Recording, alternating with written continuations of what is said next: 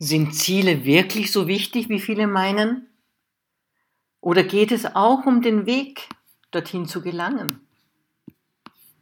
Die heutige Geschichte spielt zu einer Zeit, lange bevor bei uns die Druckmaschine erfunden worden war. In China und Japan hatte man schon viele Jahrhunderte früher gedruckt. Es war aber sehr aufwendig. Da musste zuerst einer den Text mit einem Pinsel auf einen Holzblock malen, dann waren die Holzschnitzer dran und schnitzten jedes einzelne Zeichen hinein. Und für jede Seite brauchten sie einen eigenen Holzblock.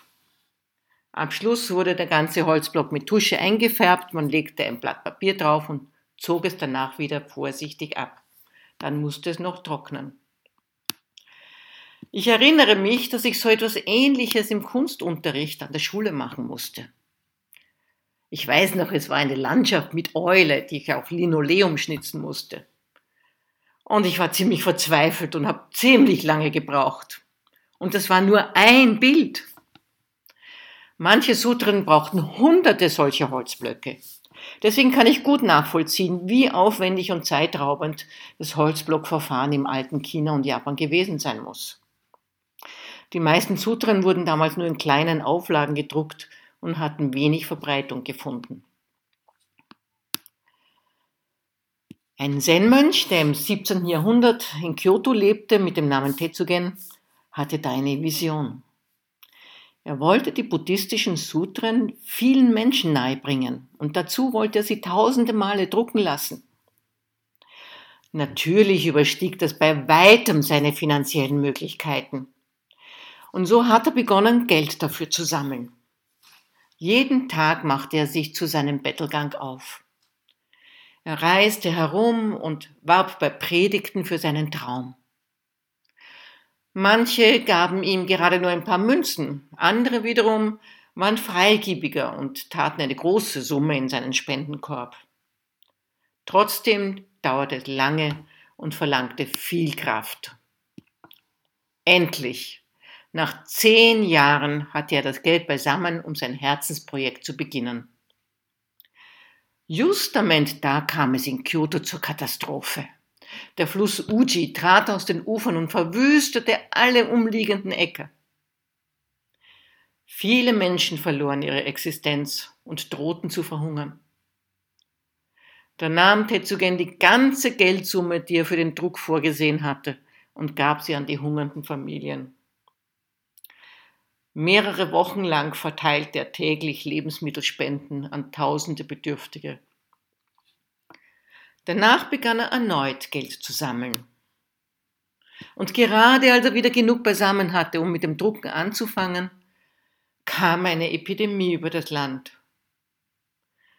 Tetsugen gab wieder alles her, was er gesammelt hatte.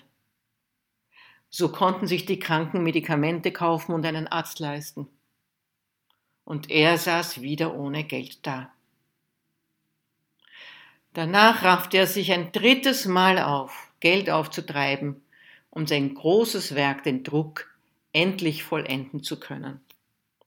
Letztendlich hatte Tetsugen dafür 20 Jahre gebraucht. Die hölzernen Druckstöcke, mit denen die erste Ausgabe der Sutren hergestellt worden war, kann man heute noch im Kloster Obaku in Kyoto sehen. Man erzählt sich dort angesichts dieses ungeheuer wertvollen Schatzes, dass Tetsugen im Grunde drei Ausgaben der Sutren hergestellt hatte. Die ersten zwei sind nie erschienen und blieben unsichtbar. Sie sind jedoch wertvoller als die dritte. So ist nicht immer das Sichtbare das Wertvollste, was wir schaffen.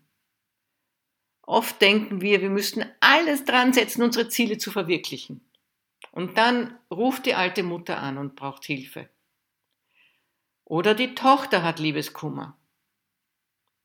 Die Bedürfnisse von Menschen sind manchmal dringender als das, was wir uns vorgenommen haben. Tetsugen hat sein Ziel hintangestellt und auf die Not der Menschen gehört und ihnen dort geholfen, wo er am meisten gebraucht wurde. Und hat trotzdem, nachdem die Hungersnot und die Epidemie vorbei waren, wieder von vorne angefangen und schließlich sein ursprüngliches Ziel erreicht. Deshalb ist vielleicht nicht nur das Ziel wichtig, sondern besonders aber auch der Weg zum Ziel.